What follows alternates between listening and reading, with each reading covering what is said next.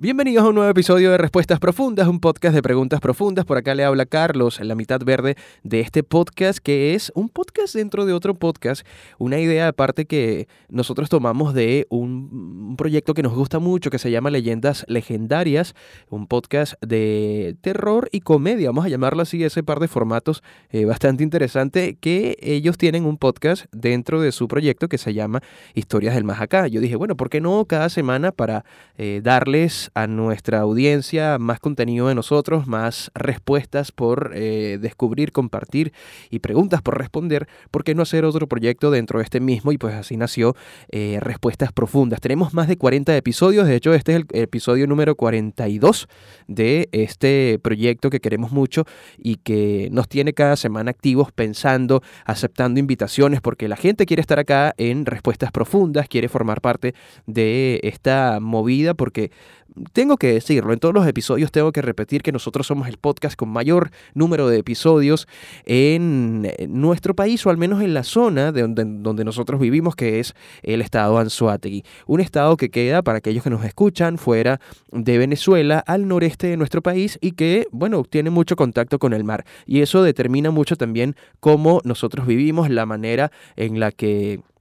eh, vemos el mundo, en la manera en la que nos relacionamos, en la que nos vestimos también, ¿por qué no? Y, parte de, eso, bueno, tiene que ver desde donde uno viene. En ese sentido, eh, nosotros somos, sí, el podcast con mayor número de episodios. Eh, por ahí salió el, el conteo, ¿no? Que tiene Spotify cada año para compartir con la audiencia. En este caso nosotros no, nos entrega unos datos distintos porque somos creadores de contenido y por acá sale que, por ejemplo, nos escuchan mucho desde México, un país al que yo les tengo un cariño enorme y del que siempre estoy pendiente, amo su cultura. Eh, de hecho, esta semana justamente que nosotros estamos grabando, o que yo estoy grabando este episodio, vamos a hacer un episodio sobre el shock cultural que representa pues la diferencia de vivir en Venezuela y Estados Unidos, ¿no? Económicamente, eh, socialmente, psicológicamente, que parte de lo que exploraremos en este nuevo episodio. Pero en esta oportunidad, yo solito por acá, y esta semana tengo un par de temas súper interesantes que mm, lo siento bastante personales, al menos el primero, el segundo ya es como más demostrativo, más informativo,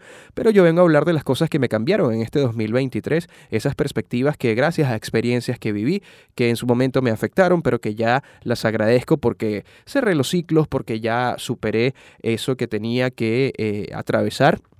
cambiaron completamente la experiencia de vida que tengo, mi visión del mundo, mi personalidad siento que este ha sido el año aparte en el que más he cambiado y quiero compartir todos esos conocimientos con ustedes para que ustedes se alineen conmigo o surja aquí un bonito debate entre ustedes y nosotros. Arroba Carlos Carrillo W, arroba Preguntas Profundas, podcast y arroba Ari González son nuestras redes sociales principales. Recuerden también seguirnos en TikTok, arroba preguntas.profundas. Allí estamos también subiendo contenido exclusivo para ustedes y cada miércoles con nuestros invitados y los domingos eh, ofreciéndoles clips de nuestros episodios. Eh, allí pues, ustedes podrán encontrar, bueno, las partes que consideramos nosotros que son como las más importantes y las que con las que queremos que nos conozcan también otro tipo de usuarios y de audiencias. La semana pasada estrenamos un episodio, el episodio que cerraba nuestra temporada número 4 con eh, Paola Hernández. Ella es coach en nutrición, ella es antropometrista, ella es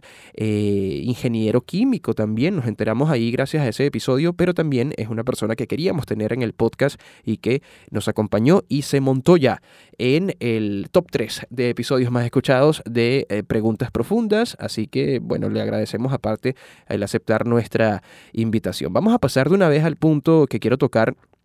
en este podcast y en esta edición y tiene que ver como les decía anteriormente sobre las cosas que me pasaron este año que si bien me afectaron bastante y si bien pasé mucho tiempo tratando de, bueno, de encontrar de nuevo ese equilibrio que uno pierde, ¿no? Cuando le suceden cosas, em, el aprendizaje siempre está allí presente. Y la primera cosa que puse acá, porque vamos a ir de los más sencillitos hacia lo, lo que es un poco más denso, en ese sentido. Fíjense, este año a mí me hicieron ghosting eh, una sola vez, pero a partir de todo esto ya, de hecho, tenemos un episodio mío dedicado a eso. Em, gracias a esta, este acto de desaparecer sin dar explicaciones, Em, ya sea porque estabas hablando con una persona con la que te sentía cierto interés y que de pronto, pues de un día para otro, deja de escribir, tú te empiezas a preguntar qué pasó, por qué, será que hice algo malo, te, te quedas con muchas preguntas, con muchas dudas pero gracias al conocimiento, gracias a que el tiempo siempre te ayuda a ver las cosas en perspectiva, yo entendí pues que hay gente a la que le cuesta hablar claro y que no es un problema mío aparte. Hay gente que cree que pues, pues erróneamente ahorrándose explicaciones de por qué ya no quieren seguir hablando contigo, te están evitando que sufras, pero irónicamente te están haciendo en su momento sufrir muchísimo más. Tú quedas con preguntas, quedas cuestionándote qué hiciste mal, pero cuando pasa el tiempo tú entiendes también que la otra persona es la que pues tiene muchas cosas que corregir porque creo que si bien dentro de la medida posible los ciclos deberían cerrarse de la mejor manera, eh, comunicando las cosas, eh, este tipo de actitudes muchas veces raya en lo infantil, eh, el, huirle a los problemas y no enfrentarlo. son cosas que mm, cuando creces también entiendes que son cosas que están muy relacionadas con un adulto sano y responsable. Pero cuando este tipo de, de situaciones ocurren, el ghosting, wow, cuesta mucho salir de allí porque tú empiezas como a cuestionarte lo que vales, tu valor, lo suficiente que te puedes llegar a sentir por una persona que no sabe comunicar que, bueno, puede que hayas hecho algo o que no se sintiera a gusto, no era lo que estabas buscando. Y bueno, son situaciones que al menos a mí me pasaron este año y me hicieron cambiar, me hicieron ser mucho más prudente de lo que ya era, me hicieron ser mucho más asertivo, que esto es una cosa que, bueno, mi, mejor amiga siempre está haciendo énfasis en eso, tienes que aprender a ser mucho más asertivo y bueno, es parte del impulso que me hizo trabajar en ese sentido. Otra de las cosas que quiero compartirles tiene que ver con el hecho de que muchas veces la gente se enreda en excusas cuando siempre es más fácil hablar claro. Esto a mí me pasó y yo siento que cuando esta persona me empezó a dar argumentos mm, un tanto superficiales, otros entendibles, otros no tanto, eh, cuando en realidad pudo haber dicho, mira, me sentí bien, pero yo siento que esto, al menos entre nosotros, no va hacia ningún lado, eh, mi visión de esa persona cambió por completo, porque siento que pudo haber elegido el camino fácil de decir eso, que le molestaba a mí, que no le gustaba, que no le llamó la atención, y eh, elegir ese camino y ya no llenarse de excusas para luego, bueno, terminar haciendo lo mismo. Obviamente, más allá de dar detalles sobre este tema, siento que lo más importante aquí es tomar el aprendizaje que eso supone y entender aparte que, pues en ese momento que a mí me sucedió esto, que me llenaron de excusas, estaba lidiando con una persona que era supremamente perfeccionista y que era su trabajo, pues, atender todos esos asuntos que no le permitían ser ella, ser libre, ser... Eh, entender que si bien tú puedes interesarte por alguien, que alguien te llame la atención, hay cosas que no te van a gustar y eso es completamente normal.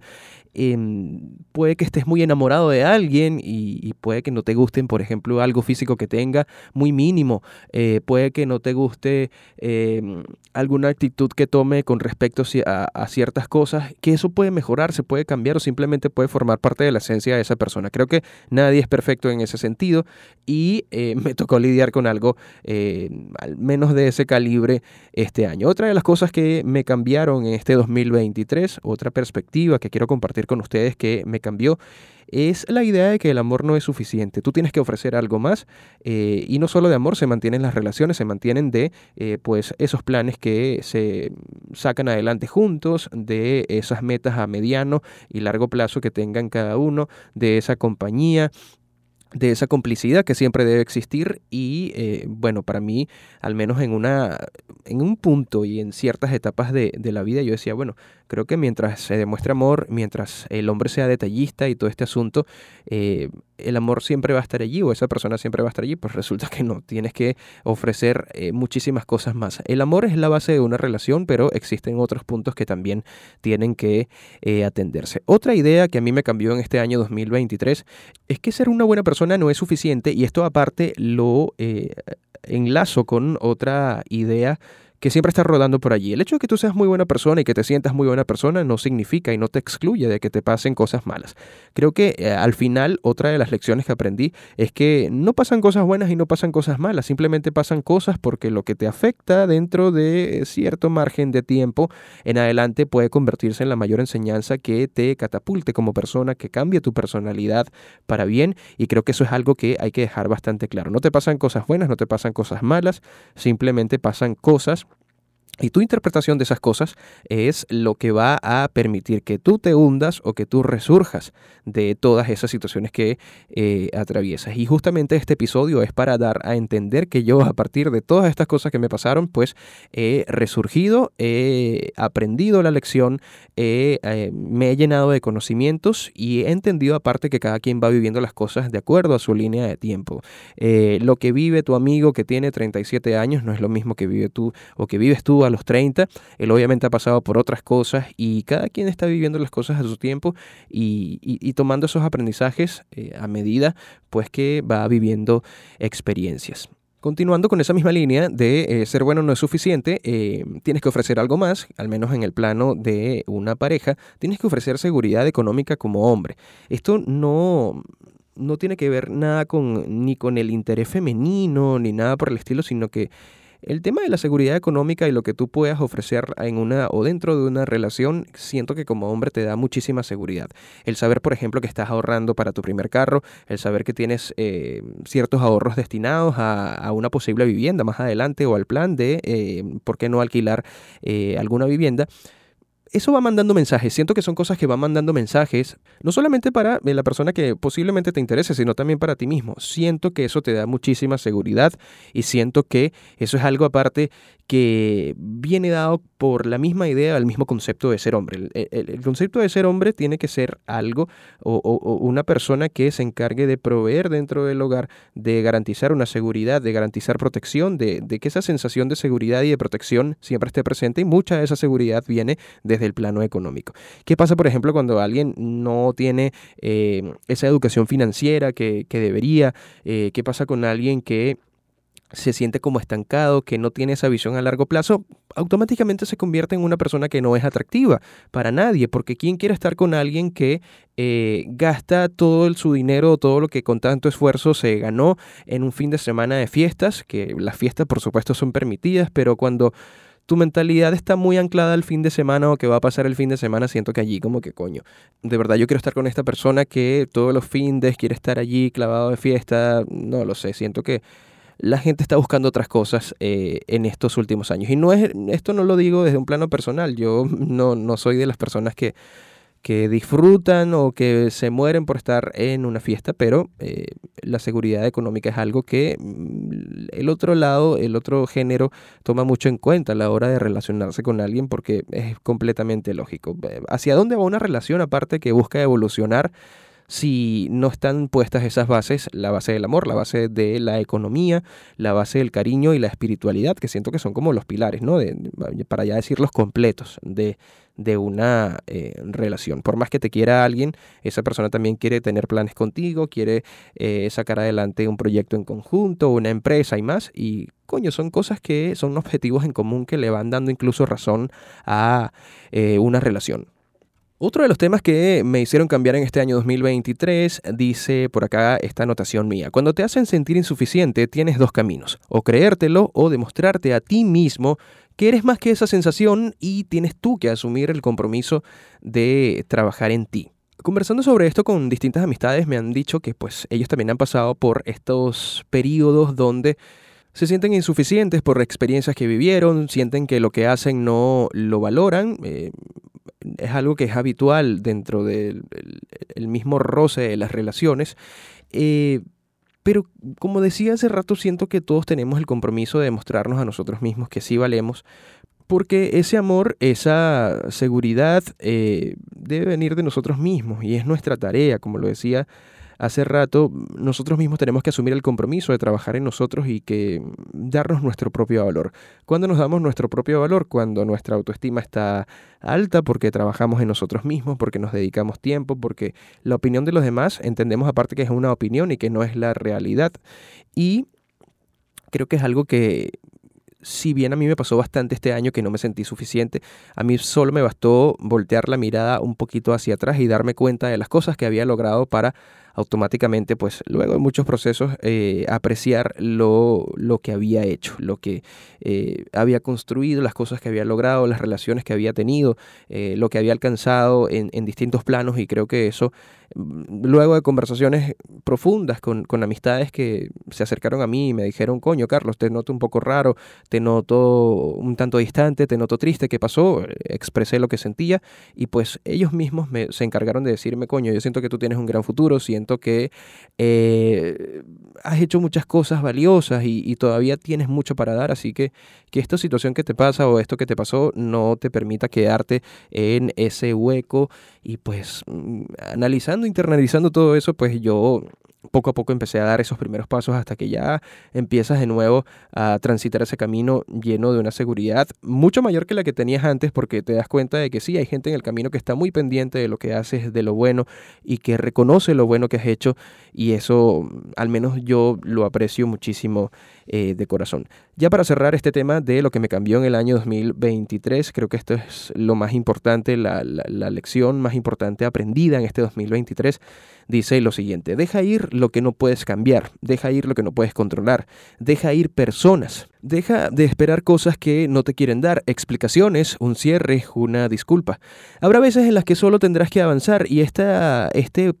capítulo, este episodio viene dado justamente por un video, eh, por dos videos de hecho, ya les comentaré en el próximo tema que vamos a tocar en este mismo, pero justamente viendo un video que decía más o menos esto mismo que yo les acabo de,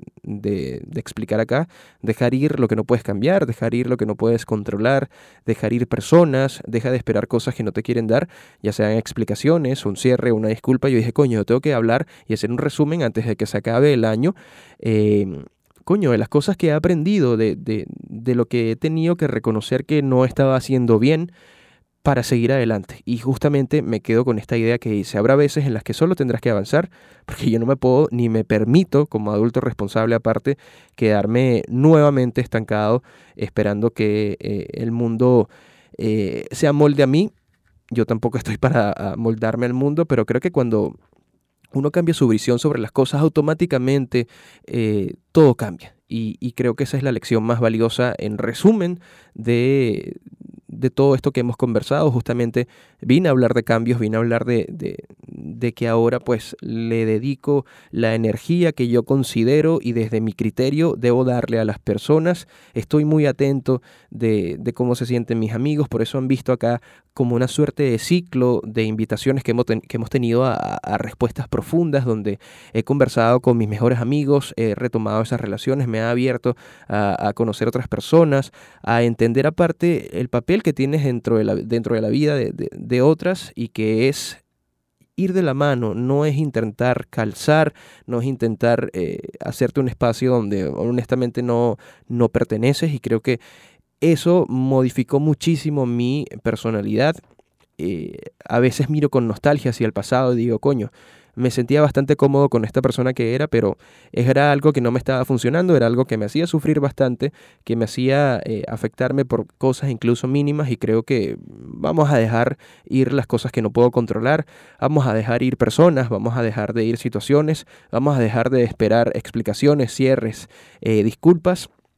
y vamos a vivir una vida que se parezca desde nuestra responsabilidad y desde nuestro criterio a eso que tanto eh, queremos, entendiendo aparte que las pérdidas forman parte de la propia vida. Dicho esto, estas son las cosas que a, mí, a mí me cambiaron en este año 2023. Ha sido un gusto para mí compartirlas. Tenemos otro tema que vamos a tocar que está bastante interesante y es un síndrome del que ya les voy a hablar luego del corte. Eh, esto es Respuestas Profundas, un podcast de eh, preguntas profundas. Yo soy Carlos, vamos a cambiar el tema. Solía pensar que no tenía un propósito en la vida hasta que descubrí que soy un people pleaser. Así comencé un video que se viralizó en TikTok a fines del año eh, pasado, que justamente a mí me apareció por la cantidad de veces que la gente lo ha compartido, por la cantidad de veces que han comentado, y que con ironía da cuenta de un comportamiento complaciente que no siempre viene dado de un acto de bondad genuina. Pues eh, ser un, un people pleaser se trata de ceder solo por cumplir las expectativas ajenas, dejando de un lado las necesidades e intereses propios. Esto, amigos, es un arma de doble filo que aparece, por ejemplo, cuando las personas dicen que sí a planes que no les interesan o actúan eh, como la pareja, amiga, hija perfecta cuando sus deseos son, eh, bueno, son otros y están alineados en otra y están apuntados en otra dirección. Pero, ¿qué pasa con esto y por qué lo pongo acá? Porque es un tema súper interesante y siento que es más común de lo que parece. Dice por acá este texto que eh, tengo acá a la mano que investigué y forma parte del eh, Huffington Post dice lo siguiente, cuando eres complaciente con la gente, inconscientemente usas una fachada de amabilidad que oculta tus verdaderos sentimientos, eh, tú renuncias a tus necesidades por el bien de los demás. Durante años pensé que la amabilidad era una de mis mejores y más puras cualidades. Solo recientemente me di cuenta de que era así eh, como trataba yo de protegerme y de hecho era un intento de controlar lo que las otras personas pensaban de mí. Qué buena historia. Siento que mucha gente acá se va a sentir identificada eh, con esto. Entonces, dando ejemplos sencillos de cómo puedes ser tú un people pleaser cuando dices que sí a ese plan al que honestamente no querías ir solo porque, coño, no quieres que esa amiga o ese amigo o ese grupo de amigos hablen mal de ti o que te excluyan de otros futuros planes. Eh, yo he practicado el no de hecho, lo conversamos en, el episodio con Bárbara Farralle, una de mis mejores amigas. El arte, eh, el decir no es completamente un arte, ¿no? Y, y, coño, usado en un buen sentido, yo siento que te va dando como mucho respeto, va forjándote o formándote también, ¿por qué no? Una personalidad. Eh, y estás enviando un mensaje, coño, de que tu tiempo importa, de que cómo te sientes importa. Y si honestamente tú no quieres ir a esa fiesta, si no quieres ir a ese, a ese plan, a esa salida de playa, por ejemplo, porque te sientes mal o porque no te provoca o porque quieres quedarte viendo películas en la casa, es completamente válido porque es lo que tú sientes. No estás anulando lo que tú sientes solo por estar presente slash ausente porque se puede estar presente y también ausente al mismo tiempo, em, en un sitio simplemente por eh, cumplir. Por aquí, para complementar esa idea, dice lo siguiente. Habitualmente, las personas que llegan a ser people pleaser, eh, con esta idea radical de servicio hacia los demás, habitualmente se, se trata de personas que han sido criadas en entornos de familias conflictivas u orientadas a la exigencia y que ven en la complacencia una forma de sobrevivir a un ambiente que psicológicamente es percibido como hostil. Siempre lo he dicho, incluso antes de la creación de este podcast hablábamos de la gente perfeccionista y yo decía, coño, la gente que es perfeccionista fue gente que en su infancia no eh, le permitieron equivocarse o le hicieron ver que equivocarse estaba mal, que bajar un poquito la guardia estaba mal, que coño, entender que a veces uno no está para hacer algo y, es completamente natural, válido, eh, y hacerlo obligado es, terrible porque inconscientemente vas creando como una idea de, de tu relación con los demás y ocurre esto que se llama el síndrome del people pleaser. De hecho, para que vean que no es mentira, acá este artículo dice lo siguiente. El pasado del people pleaser implica casi invariablemente la experiencia de estar cerca de madres o padres que parecía parecían ser eh, radicales y aterradoramente incapaces de aceptar y perdonar hechos complicados sobre sus hijos. Es decir, que tu hijo haya sacado un 12 en matemáticas, no se lo puedo permitir. Yo voy a hacer que ese carajo estudie o que ese chamito estudie eh, hasta que se queme las pestañas, hasta que sufra de insomnio y pues vamos a conociendo luego a, adultos que no le permiten eh, equivocarse y que entienden además que lo que opinen los demás es la, pura realidad. Y ahí es donde nace el people pleaser. De hecho, eh, cierro con esta frase que dice lo siguiente, por acá, se nos llama a tener una actitud positiva ante todo cuando honestamente a veces eso, eso no es así. Y eso genera que ciertos sentimientos como la rabia pues queden relegados. Por acá, de hecho, hay algunas señales que em, ellos comparten desde su punto de vista para identificar eh, a un people pleaser y dice lo siguiente, pretender estar de acuerdo con todos, no saber decir que no, sentirse responsable por los sentimientos ajenos o actuar como las personas del entorno son parte de las actitudes que eh, están relacionadas con un people si poner límites no es fácil para nadie, para alguien que nunca lo ha hecho puede ser como subir el Everest, puede ser muy, muy, muy eh, complicado. Y, por acá también dice otra cosa, que las personas eh, complacientes tienden a tener ideas muy catastróficas respecto al decir que no, lo decía hace rato. Eh, como no me van a querer o me van a despedir o no me van a llamar para una próxima oportunidad. Y creo que la tarea con, todas estas personas que en algún momento pudimos habernos sentido eh, people pleaser es conocernos a nosotros mismos, sincerarnos y aparte internalizar algo que se llama eh, ser asertivos. La dificultad para ser asertivos también puede provenir de, muchas creencias que tengamos nosotros, como por ejemplo decir, coño, es súper cruel decir que no, eh, tenerle miedo al conflicto o a ser mal vistos, pero la asertividad no es más que pues esa capacidad de saber expresar las cosas que tienen pues una connotación negativa, el decir lo que piensas desde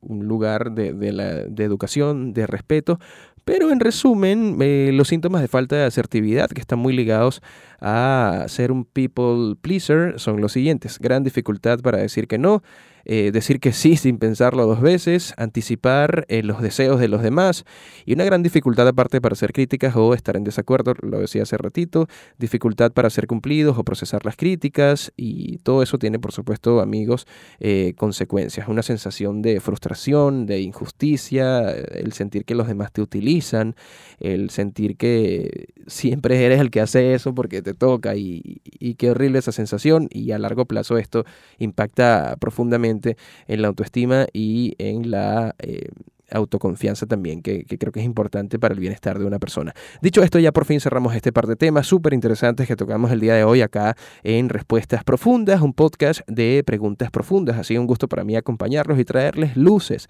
traerles buenos temas acá para ponerlos sobre la mesa